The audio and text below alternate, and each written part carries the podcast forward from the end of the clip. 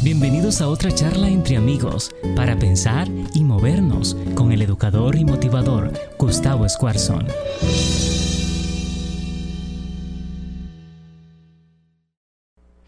Bueno, por varias semanas hemos estado trabajando, hemos estado estudiando, hemos estado recapacitando, reflexionando, espero que profundamente, en esta historia de un personaje apasionante. Y todo empezó con un regalo. Ustedes saben que hay un estudio psicológico de que el regalo eh, influye mucho en la perspectiva de, que, de lo que la gente tiene de ti. Así que maridos, si ustedes van a Walgreens a comprar regalos chip para su esposa, eso es lo que van a obtener el día de mañana. Así que traten de, ser un poquitito más fino en esa, en esa línea. Pero saben que todo empezó con un regalo que probablemente José ni siquiera lo quería. Y termina, ¿no es cierto?, en un gran desvío a través del desierto por casi 22 años de su vida, hasta que Dios cumplió finalmente los sueños. Si hay algo que tenemos en común, mi querida familia, no importa dónde nos estés viendo, qué bueno que estás con nosotros, a ver si, si Evelyn me puede tirar desde atrás alguna noticia. ¿De dónde nos estarán viendo? ¿Tenés algunas personas por allí? Yo sé que hay de Colombia, de Puerto Rico, de México, de muchas partes de México. Eh, ¿Hay algún lugar así exótico, por ejemplo, qué sé yo? Eh, de Houston, muy bien, buenísimo. Ajá, claro que sí, claro que sí. Eh, vamos. Este es el momento en el cual yo le voy a dar un breakcito para que usted pueda compartir, ¿no es cierto? Porque lo que vamos a hablar hoy, la, historia que vamos a hablar hoy es espectacular, es increíble, y estamos cerrando ya la historia eh, de José. La vida de José nos enseña que hay ciertos desvíos, digan conmigo, desvíos. Ok, los desvíos son la estrategia que Dios pone en nuestra vida de manera que nos entre en un proceso de aprendizaje para que cuando nosotros lleguemos a cumplir los sueños que Dios tiene en nuestra vida, nosotros estemos preparados. ¿Por qué nos pones en desvío? Porque Dios sabe de que si nos manda sin preparación, muchos de los sueños que Él tiene para con nosotros son tan grandes, son tan extraordinarios, que de alguna manera los arruinaríamos. Y yo sé que acá hay algunos de ustedes que en algún momento le quisieron ayudar a Dios, como yo quise ayudarle a Dios. Y cada vez que queremos ayudarle a Dios y pasar por encima esos desvíos no va mal. Perdemos un montón de oportunidades, perdemos años de nuestra vida, creemos, ¿no es cierto?, que de alguna manera sabemos más que Dios. Y no somos los únicos, en la Biblia hay un montón de gente que hizo lo mismo. Abraham fue uno de ellos, él dijo, yo voy a saber más que Dios, y se metió con la, eh, con la sierva y fue un desastre total. Por lo tanto, la historia de José es impresionante porque debemos tener en cuenta lo siguiente, que Dios tiene un plan mucho más grande de lo que nosotros pensamos. Y eso implica que si mi carácter no está listo para poder enfrentarlo, Dios me va a tener que mandar en un desvío. Ahora escucha, escucha, escucha. Mire lo que le estoy diciendo. Mire lo que estoy diciendo. No es su preparación, no es su información, no es, no es, no, no, es la noticia que usted pueda tener acerca de la palabra de Dios, es su carácter. Lo que va a hacer de que su persona pueda llegar al momento en el cual Dios tenga, ¿no es cierto?, a bien poder desarrollar todo el sueño en su vida, va a ser cuando nosotros desarrollemos carácter. Y si hay alguien que puede prestarse de haber tenido un montón de desvío, es José. José tenía todas las razones, escúcheme, escúcheme, escúcheme, concéntrese, concéntrese, conéctese conmigo, conéctese conmigo. José tenía todas las razones o todas las excusas, como usted le quiera poner, ¿ok? Para ser una persona víctima, para ser un mártir de la vida, para decir Dios me ha abandonado, para decir Dios no me ama. Eh, ¿Se ha encontrado usted alguna vez en esa posición? ¿Se ha encontrado alguna vez enfermo, perdió el trabajo últimamente, le está afectando todo este tipo de situaciones negativas que estamos viviendo? Y uno tiene la tendencia, por más que no sea, ¿no es cierto?, a boca abierta, por más que no lo hagamos público, decimos, ufa, ¿y dónde está Dios? Uy, ¿por qué Dios? No, pero si Dios dice este, si Dios dice aquello. Yo quiero decirle de que los planes de Dios son tan grandes que realmente a veces no tenemos la capacidad ni siquiera de entenderlos. Y la historia de José me muestra a mí de que la perspectiva, digan conmigo, perspectiva, que la perspectiva correcta es lo que hace que una persona pueda cumplir los sueños de Dios. En este último tema que vamos a tener acerca de los desvíos que José tuvo, vamos a tratar de dos llaves que abren las puertas de las bendiciones. Son las dos llaves que utilizó José para cumplir el sueño. Porque si ustedes recuerdan, él comenzó teniendo una túnica de colores, ser un chico chulazo, el preferido, el malcriado, y pasó al pozo, vendido como esclavo, acusado por la esposa de Potifar, metido en la cárcel, 22 años en soledad absoluta. 22 años de desvío, 22 años de cosas negativas. A pesar de que hacía lo mejor, las cosas le iban mal. A pesar de que él trataba, las cosas le iban peor. Cuando quiso ser, ¿no es cierto?, fiel con la esposa de Potifar, lo metieron en la cárcel. Cuando ayudó a los que estaban en la cárcel, lo olvidaron dos años en el mundo, en el punto más oscuro de su vida. Y a lo mejor es tu historia, a lo mejor es mi historia, claro que es mi historia, por seguro que es mi historia. Es mi historia de Dios, ¿no es cierto? Transformando todas las situaciones para cumplir mi sueño. Pero Dios, escúcheme, discúlpeme que sea repetitivo, Dios no puede cumplir sus sueños en tu vida hasta que tu carácter no esté de acuerdo con lo que Él piensa. Y para que José pudiera llegar al sueño, porque ahora estamos alrededor de unos 30 años tenía José, es el segundo, ¿no es cierto?, en Egipto, estaba el faraón y después él. Y cuando llega este momento, nosotros podemos ahora ver en la vida de José dos secretos fundamentales. Número uno es perspectiva. ¿Qué es perspectiva? Perspectiva es una manera de ver las cosas, es el lente que te pones para ver la vida. Hay gente que tiene perspectivas negativas, hay gente que tiene perspectivas demasiado exageradas, ¿no es cierto? Eh, mi, esposa siempre me, regaña porque dice que yo soy un exagerado, ¿no? dice, ¿y había gente en la iglesia? Sí, le digo, como un millón. ¿No? Eh, eh, bueno, redondeando. Y me mira como diciendo, ¿en serio me está diciendo? ¿No? Eh, eh, como que tenemos esa tendencia, ¿no es cierto?, de ver todo o grande, no, no, no había nadie, pero si había 400 personas, ah, bueno, pero, ¿no? Como que somos muy exagerados. Hay personas que son negativas, hay personas que son chupalimones, hay personas que son cristianos de la máscara, ¿no? Se esconden atrás para que nadie los vea lo que está sucediendo. Ahora tenemos la excusa perfecta. ¿Qué vamos a hacer después los cristianos en la máscara cuando el protocolo de gobierno diga que no tenemos que sacar la máscara? Volvemos a chupar limón. ¿No es cierto? Eh, perspectiva. Si tu perspectiva de la vida, si tu visión de la vida, si eh, eh, tus ojos se fijan en lo, temporal, en la mano del hombre, porque muchos de nosotros vivimos de esta manera. Uy, mira, este me hizo mal. Uy, mira, aquel, aquella posición era mía. Uy, mira, me perdí la oportunidad y no veo la mano de Dios. Mi perspectiva está equivocada. Ustedes van a ver que nuestro versículo clave, trajeron su Biblia, trajeron su teléfono, busquen, busquen, Génesis capítulo 50, Génesis capítulo 50, es el verso, es un verso extraordinario. Es más, yo le voy a decir una cosa, es el segundo verso que más me gusta en la Biblia, porque el primero es Jeremías 29, 11 y el segundo es Génesis 50, 20. Génesis 50, 20 dice lo siguiente, perspectiva, perspectiva. Yo tengo que cambiar la perspectiva de lo que está sucediendo, tengo que cambiar la perspectiva de mi visión, de mi manera de encarar la vida. ¿No es cierto? Eh, por ejemplo, el otro día estaba leyendo, ponga el dedo, ponga el dedo ahí que ya vamos. El otro día estaba leyendo un psicólogo que dice, yo tengo que cambiar mi perspectiva de la pandemia, de estar encerrado, ¿no? Porque si usted se levanta y se queda con los pelos todos parados y no se saca el pijama y viene arrastrando el osito de la cama, ¿no es cierto? Y te preguntan, ¿cómo estoy? bien? El cuerpo como que reacciona a esa perspectiva y él dice, estamos en pandemia, estamos en vacaciones, así que el cerebro no funciona, uno se queda todo ahí, ¿no es cierto? Y hay una entrevista en Zoom y vos te tenés que ir y, ¿no? Lengüetazo de vaca para parar los pelos. Un Perspectiva. Por eso los psicólogos dicen que vos te tenés que levantar, pegarte un baño, ¿no es cierto? Vestirte como si tuvieras que ir a trabajar para que el cerebro funcione. Perspectiva. Fíjese qué interesante. Versículo 20 dice, en verdad ustedes pensaron en hacerme mal, pero Dios transformó ese mal para hacerme el bien y lograr lo que ustedes están viendo ahora, y salvar muchas personas. Perspectivas. ¿Cuál hubiera sido tu perspectiva si hubieras pasado por todos los desvíos de José? ¿Cuál hubiera sido tu reacción emocional, tu reacción espiritual? Y me parece que todos estamos en desvío, las cosas no son iguales. Tu trabajo no es igual, la escuela de los chicos no es igual, ahora tu matrimonio no es igual, porque antes vos te ibas y venías, ¿no es cierto?, ocho horas, vos estabas todo el día metido en casa, las cosas, ¿no es cierto?, cambian. ¿Cuál es tu perspectiva de la vida? ¿Sabes cuál fue la perspectiva de José? Él siempre puso a Dios en el medio de los problemas, de las circunstancias y de los resultados. Él siempre dijo, esto viene para mal, pero yo sé quién es Dios. Es más, fíjate, te lo voy a decir rapidito. Génesis 39, 2, 3, 5, 39, 21 y 23. Génesis 41, 16. Siempre empieza con esta frase. But the Lord, ¿se acuerdan? Pero el Señor, la palabra Lord es Jehová, es aquel Dios que se manifiesta, aquel Dios que se mete, aquel Dios que participa, aquel Dios que aunque no vea está obrando, el Dios, ¿no es cierto?, el que está sentado en la gloria, pero me bendice. No es Elohim, no es Adonai, no es el principio en el fin, es the Lord, el que tiene control, El que tiene el poder, el que tiene la fuerza. Entonces, José tiene una perspectiva de esta manera. Hay problemas, va the Lord. Y el resultado es bueno. Estoy en la cárcel, pero el Señor. Y el resultado es bueno. Ah, mi, mi familia no me quiere, pero el Señor.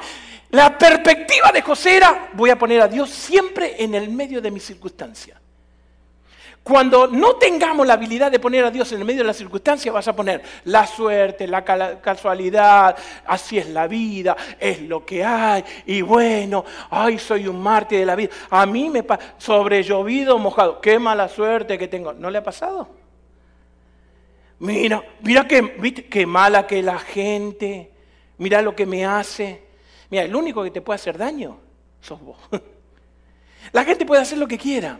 Pero si vos pones al Señor en el medio, Él lo va a transformar para bien. A lo mejor tu empleador te echó. Pero si vos decís, sí, estoy desempleado, pero el Señor, las circunstancias van a cambiar. A lo mejor, ¿no es cierto?, está pasando un momento emocional difícil, pero si pones al Señor en el medio, tu perspectiva tiene que cambiar. Y eso es lo que aprendemos de José. José supo poner a Dios en el medio de todas las circunstancias. Miren, alguien lo explicó, lo, lo leí esta semana, me pareció fantástico. José decía así, malo, Dios, bueno. A ver, a ver, si se percatan, a ver, si, a ver si los chicos allá atrás me pueden seguir. Malo, Dios, bueno. ¿Están conmigo? ¿Todavía no? Vamos a suponer que acá, en este lugar, está mi sueño. Y yo estoy por acá. ¿Sabes lo que hace Dios? Malo. Dios, bueno. ¿Malo? Bueno. Dale otra vez. ¿Malo? ¿Y después? ¿Dios? ¿Y? Bueno, ¿qué, qué pasó? ¿Qué pasó? Dios me va moviendo a su sueño cuando yo tengo la perspectiva correcta y pongo a Dios en el medio. Dios me va moviendo hacia lo que Él quiere hacer en mi vida cuando yo agarro y pongo a Dios en medio de la circunstancia. El enemigo quiere que saques a Dios de la circunstancia. El enemigo quiere que Dios siga siendo un artefacto decorativo de los sábados a la mañana en tu vida. El enemigo quiere que siga siendo Dios un calendario de solamente una vez a la semana. Si venís los miércoles ya sos demasiado bendecido, sos de los 144 mil. Pero escuchame una cosa, Dios quiere estar en tu vida, no simplemente como un artefacto, quiere estar presente siempre, para que cada vez que las circunstancias sean adversas, Él te mueva hacia lo bueno, utilizando inclusive al mismo enemigo. Porque aquel que confía en el Señor será más que victorioso. Dios no se conforma con los segundos lugares. Pablo dice, corro la carrera para ganarla porque tengo la seguridad de que Dios me va a hacer ganar. El enemigo te quiere viviendo mártir. Ay, Señor, acá tu hijo. estamos sin trabajo. Ay, Señor, Claro, no lo hacemos en forma tan dramática, yo se lo hago para que usted se dé cuenta de que sutilmente el enemigo lo que quiere es sacar de la escena del medio a Dios. Y eso es lo que, eso es lo que José no permitió nunca. Él dijo, ah, pero el Señor, ah, pero el Señor.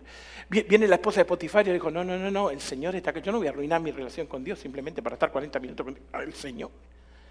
Cuando vino en la cárcel, yo no sé lo que estoy haciendo acá, es injusto, la verdad que yo tendría que estar saliendo, pero el Señor, el Señor, perspectiva perspectiva. Si a las cosas malas de tu vida, si al desvío de tu vida le agregas el Señor, tu perspectiva va a cambiar en forma completa. ¿Estás pensando ya? El enemigo te quiere en el banco de suplente, el enemigo te quiere, el enemigo te quiere anulado, el enemigo te quiere en el freezer, el enemigo te quiere anestesiado, el enemigo te quiere en medio de circunstancias, el enemigo te quiere luchando solo, el enemigo te quiere que tú creas de que Dios te abandonó, de que Dios está muy ocupado bendiciendo a Bullón, que me va a venir a bendecir a mí que no soy un nadie. El enemigo te quiere, ¿no es cierto?, de alguna manera. David, explicarle porque no debe saber ni siquiera quién es Bullón. Así que. El enemigo, el enemigo te quiere que vos saques de la... No, malo, saco circunstancia, problema. Cuando saco a Dios se me viene todo abajo.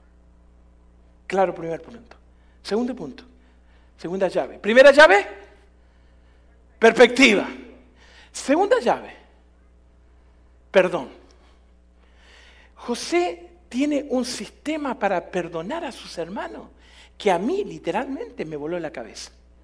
Me voló la cabeza. Es impresionante. Con razón él pudo llegar a los sueños. ¿Saben por qué? Escuchen esto, escuchen esto. Me voy a poner posición pastoral y posición de predicador. Hermanos, no hay nada que interrumpa, que elimine, que destruya los sueños de tu vida, más que la falta de perdón. El enemigo lo sabe y el enemigo te, mete en esa línea porque él sabe que si hay amargura en tu vida, anulas el poder de Dios en tu vida. Él sabe que si vos guardas resentimiento contra alguien, Dios no puede obrar en forma libre para darte todo el potencial que Él quiere darte. Y nosotros trabajamos en el perdón por una mala interpretación de la palabra I'm sorry. So sorry. Y con eso creemos de que de alguna manera lo arreglamos todo. Sin embargo, cuando Dios habla de perdón, habla en una forma tan profunda que habla de una transformación total de perspectiva y de corazón. Le voy a contar una ilustración fuerte. Dice lo siguiente, una pareja va a un consejero matrimonial. Estaban teniendo serios problemas. Ni bien entran a la sección de consejería, el marido salta y empieza con palabras ofensivas, agresivas, rápidas y fuertes a mencionar lo siguiente. Por favor, trabaje con esta mujer que necesita terapia. El consejero, una persona muy sabia, le dice al marido, gracias por la información, puede salir un momentito mientras yo hablo con su esposa. El caballero sale. El consejero le dice, ¿cómo podés aguantar a este hombre. Él dice, lavo el baño con su cepillo de dientes. ¿Vieron, ¿Vieron cuál es nuestro concepto de tolerar las ofensas, recibir agresiones, manejar los abusos? La manera social de poder manejar toda esta situación es, me voy a vengar. De alguna manera yo quiero que le vaya mal. Y por ahí, viste, vos ves a tu ex esposo, súper rico, con una Miss Universo. Y vos decís, ¡Oh! Señor. Perspectiva. Que pase la ballena de Jonás y lo lleve. José me enseña a mí de que el perdón es la última de las pruebas que Dios pone en la vida de aquellos que quieren cumplir sueños grandes. Y discúlpeme, hoy me vine así un poquitito más suelta. Así que si vos querés tener éxito mundanal, terrenal, mucho dinero y una buena carrera, seguí. Pero si vos querés trascender, si vos querés dejar huellas, dejar marcas, dejar un legado, poner el nombre de Dios en alto, transformar el mundo, ser un hacedor de historia, no simplemente estar en la historia. Saben que ustedes tienen la oportunidad, saben que nosotros tenemos la oportunidad, especialmente en este momento. Es más, déjenme decirles algo. Millones de personas que murieron antes de nosotros le hubiera gustado estar en el momento en que estamos nosotros a la víspera de que el mundo se está cayendo a pedazos y que Cristo está viniendo. ¿Saben por qué? Porque nosotros no solamente estamos en la historia, tenemos la posibilidad de hacer historia. ¿Usted se imagina? ¿Viste cuando vos lees, ¿no es cierto?, Martin Luther King, cuando vos lees algún, algún hombre, ¿no es cierto?, eh, Madame Curie, que vos decís, wow, cómo se pararon enfrente de una sociedad y fueron en contra del status quo, del sentido común, de la ridiculez del ser humano y dejaron una marca tan endeble, ¿no es cierto?, en la vida de los seres humanos, que marcaron la vida de la gente, hicieron historia. Usted está en esa misma posición, solamente que usted no va a descubrir una vacuna momentánea, temporal, usted tiene la vacuna para la eternidad. No es que la vacuna que le van a poner dentro de unos meses lo va a salvar a usted de una infección. La vacuna que usted tiene se llama la sangre de Jesús y libera de la peor infección que es pecado para la eternidad, para que todo aquel que en él crea no se pierda, sino que tenga vida eterna. Haga historia. Pero para poder hacer historia usted tiene que tener una perspectiva diferente. No puedes seguir viendo el mundo en lo temporal. No puedes seguir viendo la mano del hombre en tu vida sin ver la mano de Dios. Sí, ustedes lo hicieron para hacerme mal. Me vendiste como esclavo. Sí, 20 miserables monedas. Tampoco valgo. ¿Alguien no te habló últimamente? ¿No hay algún ser querido que te dijo que no vales nada? ¿No te lo dijeron cuando eras chico? Gordito, no vas a llegar a nada. No se ría.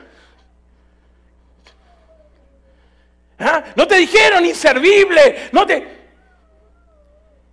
Ah, perspectiva. Si vos no ves la mano de Dios en medio de la temporal del hombre, entonces por supuesto que te vas a quedar escondido en una cueva.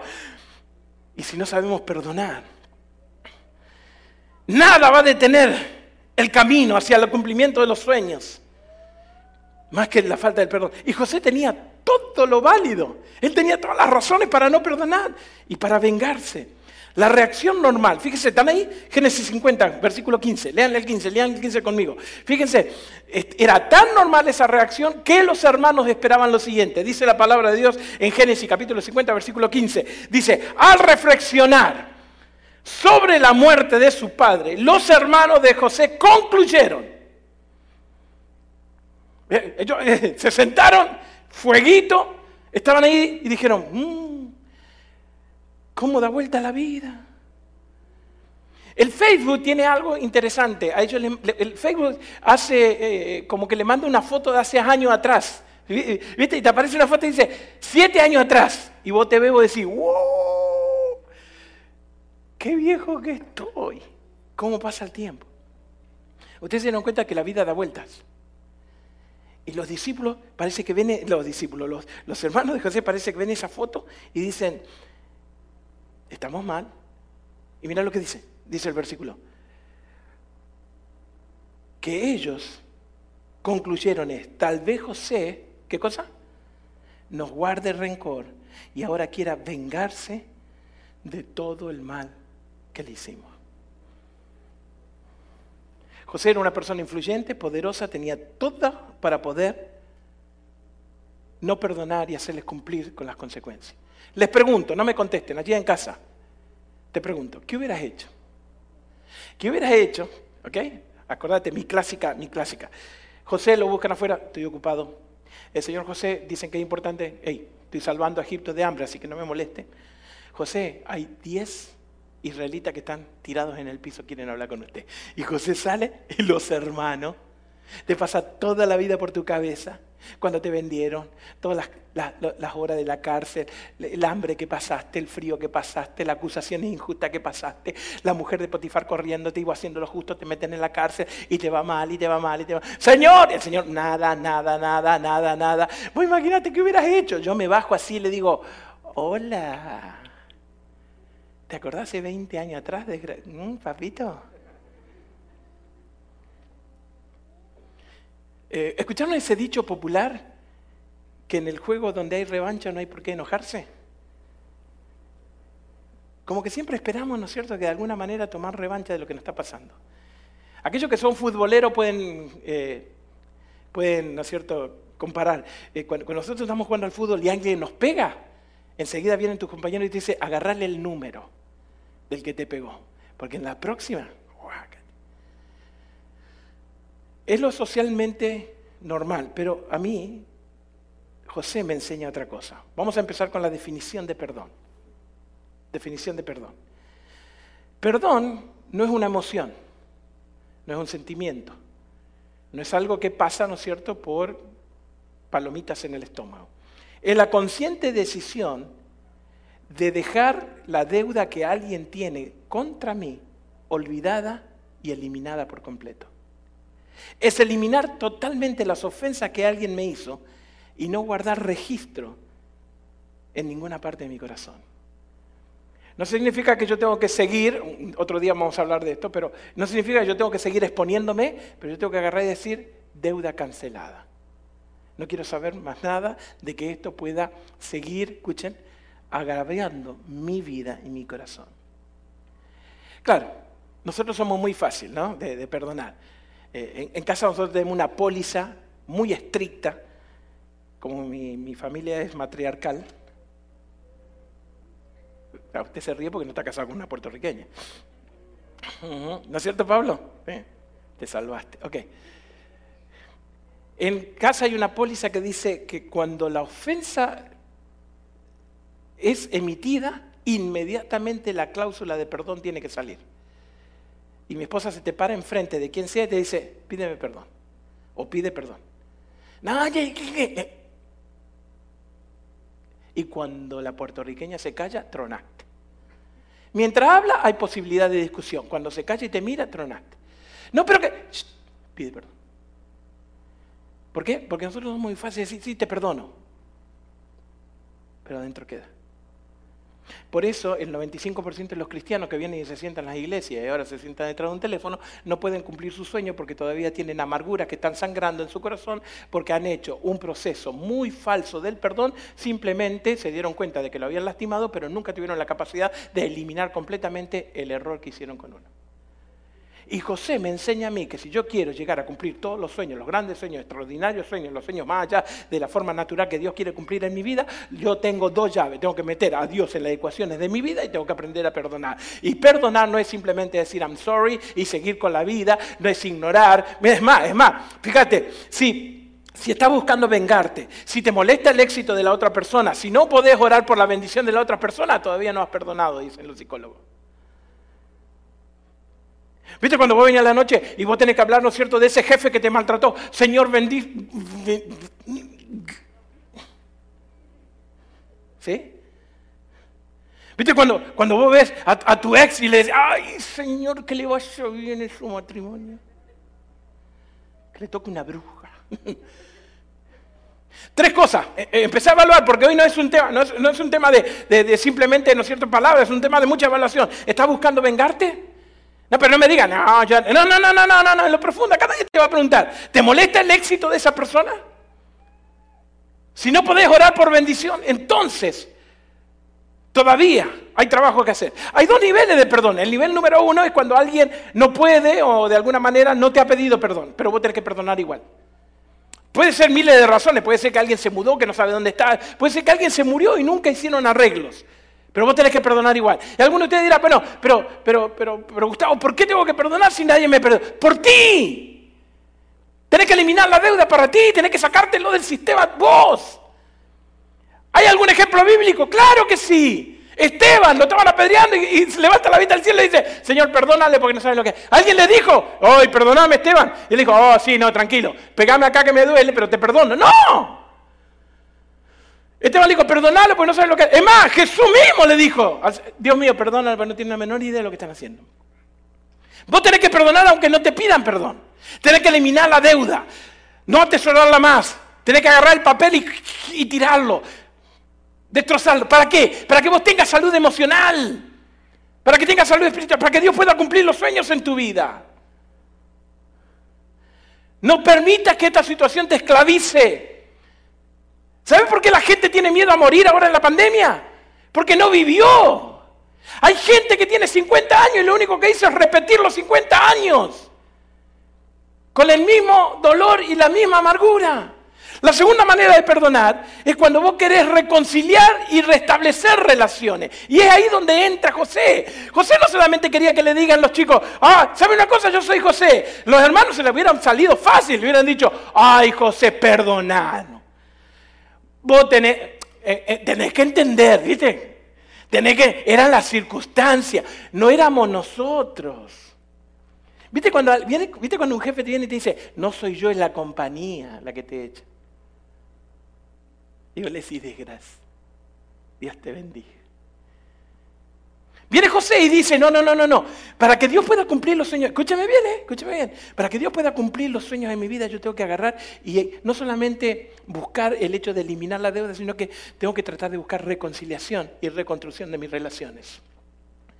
Génesis 45 dice, José ya no pudo controlarse delante de sus servidores.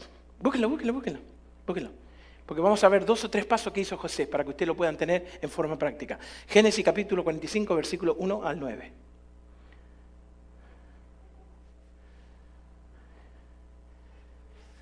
Póngale el dedo. El perdón tiene dos partes. ¿Alguien se acuerda?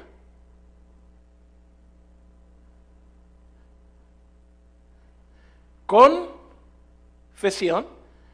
Y la segunda es arrepentimiento. ¿Alguien se acuerda qué significa esas dos partes del perdón?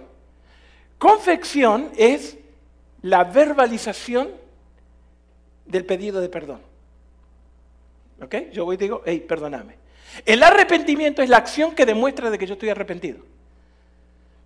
Fíjese en la historia de José. Ustedes usted reconocen la historia, si no se la acuerdan, te la cuento así rapidito. Cuando José se dio cuenta, hizo todo esto con sus hermanos, le dijo, ah, ¿saben qué? Vamos a estar seguros de que ustedes están arrepentidos. Se van a ir a la casa de sus padres y me van a traer a Benjamín. Y mientras ellos se iban, le puso dinero, el mismo dinero que habían pagado por la comida. Y le puso una copa de oro. Para que en el camino los siervos de José fueron corriendo y le dijeron, ¡Ey, ey, ey! Ustedes están llevando cosas. Y dijeron, no, no, no, no, para, para, te devolvemos. Fueron allá y le dijeron al padre, vamos a llevar a Benjamín. ¿Sabe una cosa? El verdadero perdón habla de confesión y arrepentimiento, habla de hecho verbal de que yo expreso, ¿no es cierto?, mi dolor por haber cometido el error o, libero a la persona, pero también implica la acción. Y hay dos o tres cosas que hace José que quiero compartir con ustedes. Te cuento una historia y te dejo ir a casa. Número uno, fíjese lo que dice Génesis, estábamos en capítulo 45, versículo 1 en adelante. Él dice lo siguiente, José ya no pudo controlarse delante de sus servidores, así que ordenó que salgan todos de mi presencia y ninguno de ellos se quedó con él cuando se dio a conocer que eran sus hermanos. Ok, vos querés restablecer relaciones en el proceso del perdón, lo primero que tenés que hacer es no meter a nadie en el medio. No limpies tus trapitos con gente que no tiene nada que ver. Cuando José lo ve a los hermanos, no aguantó la sensación, yo tengo que enfrentar esta situación. De paso, el segundo punto es, no niegue lo que pasó. Él viene y le dice, sí, yo sé, ustedes me vendieron, yo me acuerdo muy bien lo que hiciste, me vendiste 20 monedas de plata, todavía lo tengo acá en la cabeza, lo estoy contando. No tenés que negar la situación, porque al negar la situación lo vas a tirar para atrás y vas a vivir en negación el resto de tu vida. Pero lo segundo que vos tenés que hacer es pedirle a la gente que está en el medio, sálganse todos. Esto es una cosa entre nosotros. No tenés que buscar ningún tipo de testigos alrededor para poder resolver una situación que es personal. Así que el primer paso dice, no involucres a terceros en el asunto. El segundo, fíjate lo que dice, versículo 2, capítulo 45, comenzó a llorar tan fuerte que los egipcios se enteraron y la noticia llegó hasta el faraón. ¿Será que ¿Será que, será que estaba, eh, llorando? Versículo 3 dice, yo soy José, le declaró a su hermano, vive todavía mi padre. Escucha, escucha lo que dice, escucha lo que dice. Dice, pero ellos estaban tan pasmados que no atinaban a contestarle. No obstante, José insistió. ¿Lo tienen ahí? Mire, entonces José insistió y le dice, mi versión está mucho más, un poquitito más moderna, dice, acérquense. Si vos querés perdonar para restablecer relaciones, si vos querés perdonar solamente de palabra, ah, sí te perdono y no haga ningún proceso más. Pero si vos querés restablecer relaciones, querés sanar tu corazón, de querés que Dios cumpla los sueños en tu vida, lo primero que tenés que hacer es solucionarlo solo, con la persona que corresponde. No metas a gente que no tiene nada que ver. En segundo lugar, tenés que agarrar y hacer que la persona se sienta segura. Fíjate lo que le dice. Hey, soy su hermano. Los, hermanos se quedaron pasmados, no sabían cómo responder y le dice, tranquilo, acérquense. ¿Por qué te digo esto? Una, una porque está en la Biblia. Otra es porque nuestra tendencia a perdonar es destruir. Ah, vos me hiciste, ahora te voy a hacer sentir mal. Ahora quiero que sufra y que pase lo mismo que yo pasé. Ahora quiero que vea todo lo que vos me hiciste para que lo vivas en carne propia. Pero José actuó diferente. Mi querida familia, escuchen, si esto hubiera pasado 22 años atrás, yo estoy seguro de que José hubiera tomado otro camino. Él, no había pasado por desvío, él no tenía la perspectiva correcta, él era un insufrible, un insensible, ah, una persona que mostraba su... Pero ahora en el desvío, Dios lo cambió completamente. La pregunta es, ¿estás en el desvío o simplemente venís a la iglesia? ¿Estás aprovechando tu desvío o simplemente te molestan las circunstancias adversas y viniste a buscar bendición? Porque las dos llaves finales que te hacen listos, que te tienen preparado para que Dios pueda cumplir tus sueños. La perspectiva de que Dios siempre está y que nada ocurre en tu vida sin que Él lo permita o lo provoque para nuestro bien y para gloria de Dios y para que otras personas sean salvas. Fui muy rápido, pero tenés que pensarlo. No es para que tu reino sea establecido acá, sino para que el reino de Él sea establecido. No es para que la pases bien acá. Es más, cristianos, cristianos, si vos estás en serio de ser cristiano estos últimos años de tu vida, no puede haber comodidad. No podemos sentirnos cómodos mientras el 66% de los niños en el mundo todavía no conocen a Jesús. No podemos. Haga una locura mía, está bien. Pero en este momento, si estás parado en el límite, Hay dos maneras de vivir, con perspectiva y perdón. Y lo que hizo José, le dijo, vengan, acérquense. Y cuando ellos se acercaron, le dijo, yo soy José, al que ustedes vendieron. Número tres, cuando ellos se acercaron, versículo 4, le dijo, yo soy José, al que ustedes vendieron. No ignores la situación. No minimices lo que te hicieron. Ponelo en la perspectiva correcta. Alguien te ofendió, alguien te lastimó, alguien robó tu pureza, alguien traicionó tu lealtad, alguien te mintió. Bueno, Dios lo dejó para poder pulir tu carácter. Él utiliza lo malo, pongo a Dios, good, bad, God, good. Pero si me quedo con lo bad, voy a ser miserable el resto de mi vida. Y hay gente que está así en la vida. Bad, bad, bad, bad. Y no lo sacas de ahí. Cuando pone Dios, good. Ustedes lo hicieron para hacerme mal. Pero Dios utilizó el mal para bien. Ah, yo estoy en la cárcel. Léanlo, léanlo, no me crean. Yo estoy en la cárcel, pero Dios va a utilizar la cárcel para que en el momento divino me ponga donde Él quiera. Uy, esta mujer me está corriendo, media desnuda y está re linda. Dios puso esto, que es una tentación sumamente sabrosa, porque en el bad, God is gonna make good. Versículo 5. ¿Sabes cuándo comienza el proceso de sanidad? Mira lo que dice. Pero ahora, escuchen, escuchen, escuchen, ¿están conmigo? ¿Están conmigo? Díganme, díganme. ¿Están conmigo? Ok, número uno, no involucres a terceros. Número dos, hace que el ofensor se sienta seguro. Número tres, no ignore la situación y lo que pasó en tu vida. Número cuatro, versículo cinco. Número cuatro, pero es versículo cinco. Dice, ok, pero ahora, por favor, no se aflijan más ni se reprochen de haberme vendido, pues en realidad Dios es quien los manda a ustedes para que yo salvara muchas vidas. ¿Sabes lo que tienes que hacer con el ofensor? Escucha. Paréntesis. Por favor, no me hagan olvidar. Paréntesis. Necesito que hablen ahora. Aunque sea pero hablen. Si ustedes tuvieran que definir en una palabra qué es lo más importante para Dios en este momento, ¿qué sería? Be careful. Cuidado, piensa. Si vos tuvieras la oportunidad de decirle, Señor, que Dios, ¿qué es lo más importante que hay en tu corazón? ¿Qué te parece a vos que Dios respondería? Tú, tú, tú, tú, tú.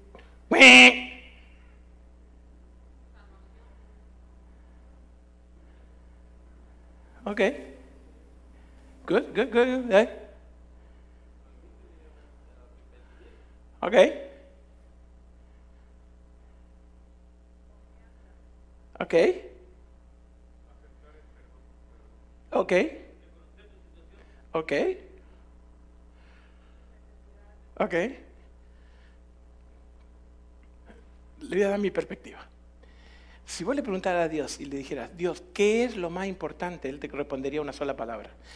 Donde ustedes giraron alrededor, espectacularmente, giraron alrededor. Las personas. Es lo único que le importa a Dios en este momento, las personas la salvación, la confianza, las personas. Señor, ¿con qué soñas? Con vos, todas las noches. Te veo salvo, confiado, fiel. Ah. ¿Qué te molesta que sufras? Vos. ¿Me molesta? Me molesta que sufras.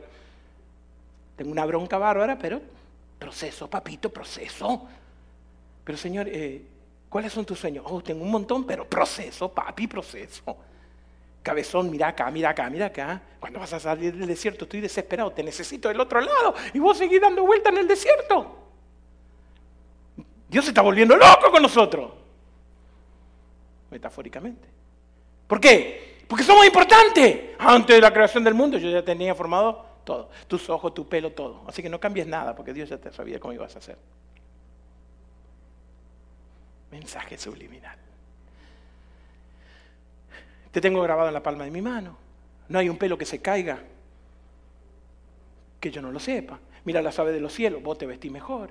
Mira la zorra, no tiene donde caerse muerta, pero vos yo te tengo Las personas, es lo único que le importa a Dios en este mundo, las personas. Por lo tanto, cuando viene en el proceso de cumplir sueños, José dice algo que no puede, no, bueno, te puede ir acá igual. Dice, ustedes lo hicieron para hacerme mal, pero Dios me cambió para que Él sea glorificado, el reino de Dios sea, y para que la gente pueda conocer a través de mi vida lo bueno que es Dios. Y en el proceso, ese, fíjate lo que dice José, por ahora, por favor, no se aflijan más, no se reprochen.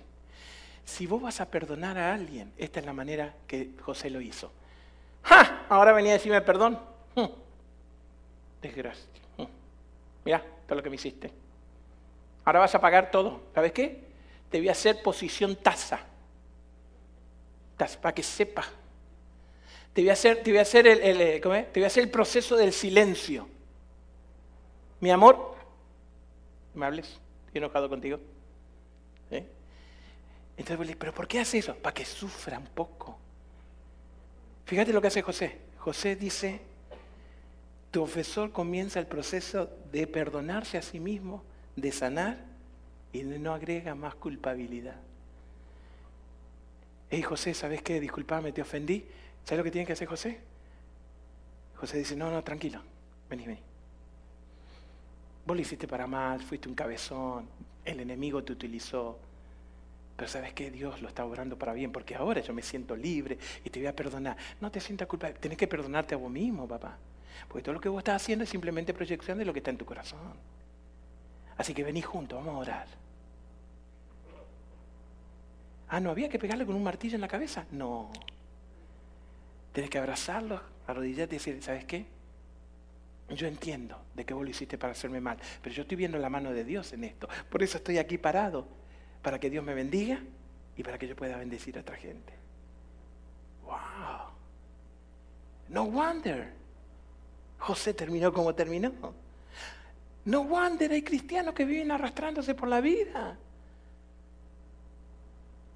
no se han perdonado, tienen una autoestima en el piso, son esclavos de sus emociones. Es más, Hebreos capítulo 12 dice, si ustedes siguen amargados con las personas, el poder de la gracia se detiene en ustedes. ¿Sabes lo que es la gracia? Es el poder de Dios gratuitamente dado al ser humano para que encuentre salvación solamente en la sangre de Jesús. Sin la gracia no somos más que personas religiosas que queremos por nuestros propios medios ser moralmente correctos, haciendo dos o tres cosas eclesiásticas, pero nunca comprometidos con vivir como discípulo de Cristo. Último, y termino, pues lo veo cansado. No le agregó vergüenza, sino que los protegió. Escuchen. Versículo 7, se los, se parafraseo, se los parafraseo. Escuchen. Vienen y José le dice, ¿cómo está papá? ¿Ok? Y dice, oh, está viejito, pero está bien. Esto es lo que yo hubiera hecho. Yo le hubiera dicho, ok, ¿sabes lo que van a hacer? Ahora van allá y le dicen a papá, papá, hace 25 años nosotros lo vendimos a José. ¿Sabes? Nosotros. Lo vendimos, te, mentimos, manchamos la túnica de sangre, fuimos unos atorrantes. ¿Sabes qué? Papá, ¿sabes lo que hace José? José le dice, ¿cómo está papá? Bien, bien está. Sí, vayan y díganle, José está bien, vengan a vivir conmigo. No, no, no, no, para José. ¿Y, ¿Y de lo que hicimos?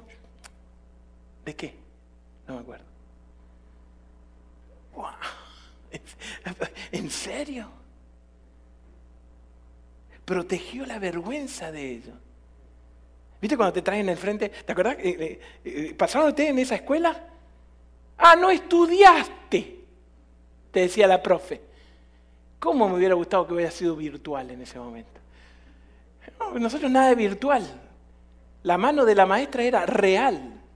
La oreja mía era real. Y te traía hasta acá. Miren, el burrito no estudió. Contra que vos ya venía muerto de miedo porque no había hecho los deberes. Vos sabías la tundra que te esperaba si la maestra te agarraba en casa tu mamá con la chancleta. 73 te pegaba sin que te dieras cuenta. Y eso sin contar la que te pegaban en el mismo lugar. Y todavía te avergonzaban en el frente porque vos eras un burrito que no hiciste. Eso no restaura. Eso no hace crecer ni mejora la educación. Eso te anula, te esclaviza, te destroza tu sentimiento, tu, tu autoestima. Y cuando nosotros no hacemos el proceso correcto de perdonar, lo que estamos haciendo es monstruos. ¿Viste esa frase? Criando monstruos. Eso es lo que estamos haciendo en nuestra sociedad. Gente resentida, amargada, que lo único que hace es negar la realidad y vivir para adelante tratando de que en lo materialista poder llenar los corazones vacíos. Por eso ahora en la pandemia estamos todos locos porque tengo tantas puertas abiertas, tengo tantos capítulos de mi vida abiertos que la gracia de Dios paró de funcionar. ¿Por qué? Porque Dios es un desagradecido a mi lealtad. No, porque no el perdón significa que yo le doy permiso a que el enemigo se apodere de mis emociones, destruya mi identidad en Cristo y yo pueda ser anulado completamente de cumplir los sueños de Dios. Porque cuando yo perdono, tengo acceso a la gracia. Cuando yo perdono, me vuelve el deseo de vivir sin peso, sin esclavitud, sin pasado. Mejoro lo físico. ¿Vieron los sábados a la mañana como venimos a la iglesia? Vamos a cantar. No, no quiero cantar. Vamos a vivir con otra energía. Miren, ¿qué hago? Génesis, capítulo 41.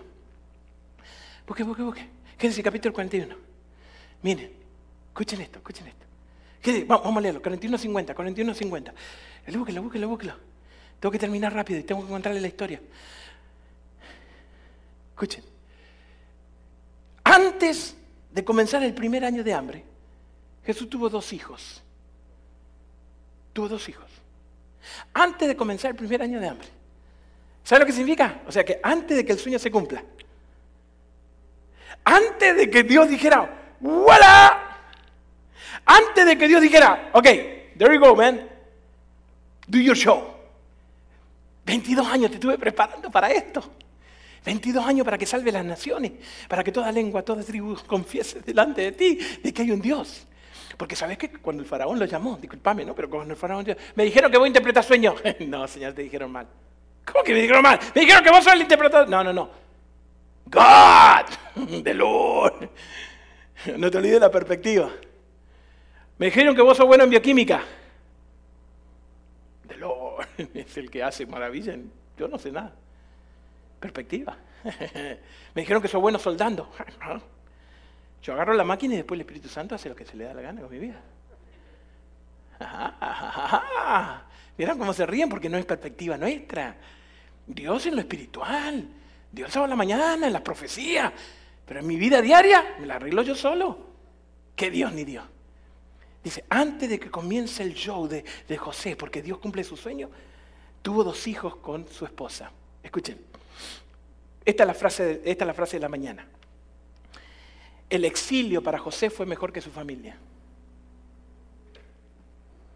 El exilio para José, si él se hubiera quedado con su familia, hubiera terminado siendo un atorrante sinvergüenza, un, no sé, no tengo palabras educadas para decirle lo que hubiera llegado a ser una autoestima egoísta, un cocky, una persona que se creía, no sé, porque una cosa que te recale la túnica y otra que te la ponga, una que vos te pongas la túnica de color y que le digan a tu hermano que están oliendo ovejas, que están en medio del desierto, hey, look at me, I'm looking good, hey, cling, cling, cling, cling, cling. Insensible, indiferente. Eso es lo que quiere el enemigo que haga con tu vida. Pero Dios le da una nueva familia y él dice, tiene dos hijos, rapidito. Al primero lo llamó Manasés. Manasés. Al primero lo llamaban porque dice, Dios me ha hecho que olvide todos mis problemas y mi casa paterna. Ah, yo voy a seguir adelante, yo me la aguanto. No, no, no. Escuchen, el cristianismo no es un sistema religioso de entretenimiento espiritual seguro. Es un poder que transforma la podredumbre del ser humano en semejanza a la divinidad preciosa de Cristo Jesús. Y viene, antes de, antes de empezar, le dice, oh, ¿sabes qué? El Señor me dio una nueva familia y tuve un hijo y el primer hijo lo puse Manasés.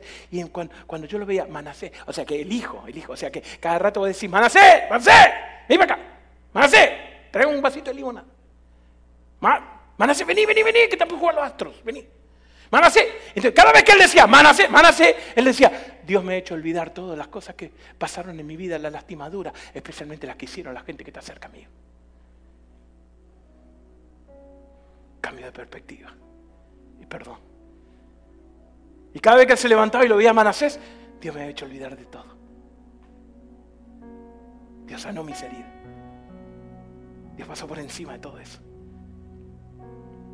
Y después tuvo un segundo hijo que lo llamó Efraín. Efraín.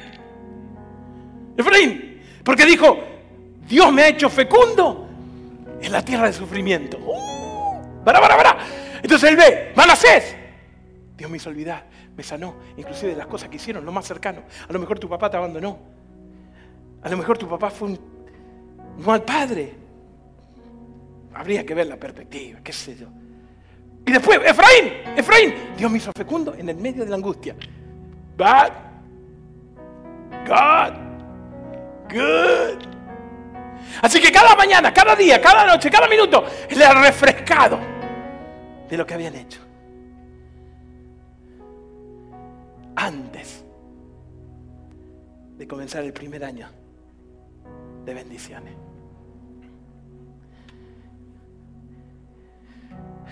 Una nena estaba discutiendo con su padre. La discusión fue acalorada. Llegaron a gritarse, a decirse cosas. Uno pierde el control y comienza a decir cosas que no quiere. Pero las palabras son como las plumas de una almohada. Una vez que las dejas que vayan al viento, no las podés recoger más. Así que en un momento el padre la miró y le dijo, bueno, mija, si a usted no le gusta, esta es mi casa, este es mi techo y para usted vivir acá tiene que hacer lo que yo le digo. Y una palabra que todavía me retumba, quizás por haberla escuchado, mientras yo pague los biles de esta casa, yo voy a decir cómo se tiene que vivir. La nena, que era una nena de mucho cerebro, muy inteligente, mucha fuerza de voluntad, se le paró enfrente y le dijo, ah, sí, ok, se metió en el cuarto, agarró una mochila, metió tres, cuatro ropas y se fue de la casa. Y así pasó. Pasaron los años. La nena se propuso de que no había ni nadie ni nadie que iba a interrumpir los planes que ella tenía para con su vida. Así que estudió, fue una de las mejores universidades del oeste, California. Se graduó, la contrataron allí en Beverly Hills. Es más, su oficina, puras ventanas, se veía el cartel de Hollywood. Tenía el carro que muchos de nosotros queríamos tener, el trabajo que muchos de nosotros queremos tener, varias secretarias y secretarios y gente que corría alrededor de su éxito y de todo lo que había logrado. Porque ella dijo, a mí no, nadie me va a poner obstáculo. Pero resulta que en esas cosas que tiene los desvíos de Dios, en su desvío, se acordó alguna vez de que ella de vez en cuando participaba de una iglesia y se sentó en uno de estos temas, allá al final donde está el pastor Luis escondida, para calmar un poco la conciencia. Quizás para pasar un rato y decir, Dios, ¿todavía estás enojado conmigo? Porque a pesar de que tenía todo lo que ella hubiera soñado, la verdad que no tenía nada. Porque ese todo en realidad no llena nada. Y resulta que se encuentra con esas cosas que Dios pone. Y el tema era, tenés que perdonar. Porque no importa lo que logres, si hay algún vacío en tu corazón, nunca lo vas a llenar. Y después de 40 minutos de escuchar y de analizar, dijo, tengo que ir. Y se fue a la casa. Cuando el otro día fue al trabajo, suena el teléfono. Una de las secretarias atiende y le dice, señorita fulana de tal, acá hay alguien que dice que es su papá y quiere hablar con usted. 22 años de desvíos le pasaron por la cabeza. Cuando iban a pescar,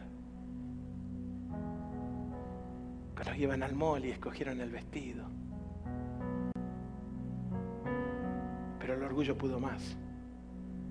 Ella lo miró y le dijo, yo no tengo papá. Dígale que no estoy.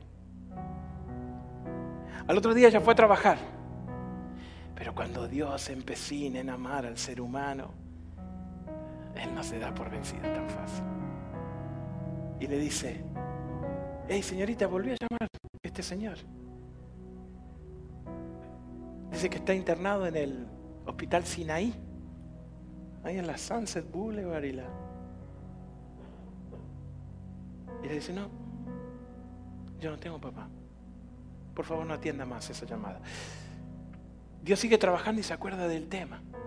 Y ese día no pudo ni siquiera tomar el break lunch, porque Dios estaba trabajando en su corazón. Y resulta que en determinado momento ella se levanta y sale corriendo y dijo, no, tengo que arreglar esto. Y se cruzó todos los ángeles con el carro. Te dije que el carro era 2020. Black, black. Leather. 20 inch.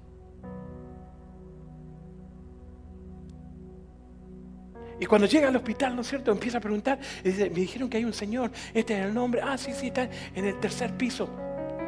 Así que sube corriendo, el ascensor no, no le sube, así que ella enloquecida sube, ¿no es cierto? Y cuando llega arriba y abre la puerta de la escalera, se encuentra justamente con la enfermera que le había estado llamando, diciéndole de que su papá estaba enfermo, que había alguien que la quería ver. Y él dice, estoy buscando la habitación 320 donde está el señor fulano. Está. Ah, dice, vos debes ser la hija. Dice, sí, yo soy la hija, quiero verlo. Y la enfermera le dice algo. Dice, es demasiado tarde. Llegaste tarde. La nena entra al cuarto y ve el cuerpo inerte de su padre. Pero cuando lo abraza, en ese momento de no haber podido arreglar, se da cuenta que la, mamá, la, mano del papá tenía un pedacito de papel. Ella agarra el papel y el papel decía lo siguiente. Estuve mal. Perdóname. ¿Y usted qué va a esperar? Que los viejos se mueran. Que su hijo llegue a la adolescencia y no quiera hablar más con usted. ¿Qué vas a esperar? ¿Hasta cuándo vamos a seguir tomando el cristianismo como un evento más en nuestra vida? ¿Cuándo vas a entender de que Dios tiene planes increíbles? Y que si estás dando vuelta en el desierto es porque los desvíos de Dios son la estrategia para que cuando llegues puedas tener la llave del verdadero éxito. Perspectiva, perdón y carácter. Ustedes lo hicieron para mal, pero Dios, Dios, but God, good. Por eso solo a ti sea la gloria. Por eso hoy tenés que tomar una decisión. Yo no te conozco, no tengo, soy una persona bastante privada, yo no te meto en tu vida. Pero si hay algo que está pasando en tu corazón, Dios te quiere sano, Dios quiere que se recapítulo, Dios quiere que dejes de negarlo, Dios quiere que dejes de sangrar. El enemigo te quiere así, te quiere neutro, te quiere cómodo, te quiere indiferente, te quiere insensible, te quiere, te quiere en el desvío. Mientras vos estés en el desvío, Él no tiene problema. El problema es cuando estés por cumplir los sueños, porque ahí te transformas en un agente poderoso en las manos de Dios. Discúlpeme, hoy me pasé un montón del tiempo, pero te tenía que decirte esto. Dios tiene planes para tu vida. Bautizate, ya. Entrega tu vida a Jesús, sin vueltas. ¿Estás en Houston? Vení. ¿Estás en Houston? Vení. vení. ¿Querés venir esta tarde? Llámanos, ahí está Evelyn. Comunicate, hacemos lo que sea. Iglesia, si me estás escuchando, Dios te quiere sano para cambiar el mundo. El enemigo te quiere pandemia, encerrado, pensando en vos mismo. Hoy tenés que tomar una decisión. Querido Padre, gracias por la oportunidad de sanar, de crecer y de confiar en ti. Te pedimos en el nombre de Jesús que tú puedas cumplir el proceso llevarnos del desvío a tus sueños y estar listos para que a pesar de que el mundo nos haga mal, tú lo tornes todo para bien. Si así lo sientes, ¿por qué no se lo dices a Jesús? En tu nombre.